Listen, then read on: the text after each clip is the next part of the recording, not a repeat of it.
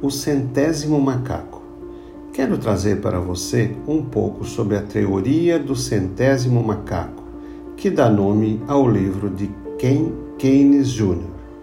De acordo com ela, o macaco japonês da raça Fuscata foi observado por mais de 30 anos em estado natural. Em 1952, os cientistas jogaram batatas doces cruas nas praias da ilha de Koshima para os animais. Eles apreciaram o sabor das batatas doces, mas acharam desagradável o da areia uma fêmea de um, um ano e meio, chamada Imo, descobriu que lavar as batatas no rio próximo resolvia o problema e ensinou o truque à sua mãe. Seus companheiros também aprenderam a novidade e o ensinaram às respectivas mães. Aos olhos dos cientistas, esta inovação cultural foi gradualmente assimilado por vários macacos. Entre 1952 e 1958, todos os macacos jovens aprenderam a lavar a areia das batatas doces. Só os adultos que imitaram os filhos aprenderam este avanço social. Outros adultos continuaram comendo batata doce com areia. Foi então que aconteceu uma coisa surpreendente.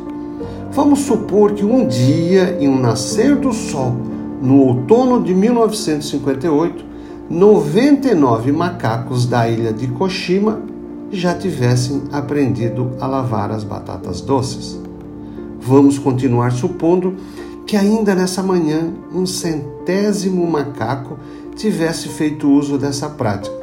Então aconteceu. Nessa tarde, quase todo o bando já lavava as batatas antes de comer. O acréscimo de energia desse centésimo macaco rompeu de alguma forma uma barreira ideológica. Mas veja só, os cientistas observaram uma coisa surpreendente. O hábito de lavar as batatas doces havia atravessado o mar. Bandos de macacos de outras ilhas além dos grupos do continente em Takasayama, que não tinha nenhum tipo de contato com os de Koshima, também começaram a lavar suas batatas doces.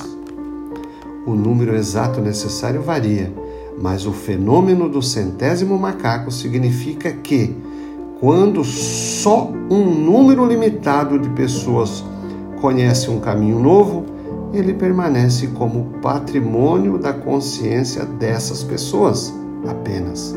Mas há um ponto em que, se mais uma pessoa sintoniza a nova percepção, o campo se alarga de modo que essa percepção é captada por quase todos.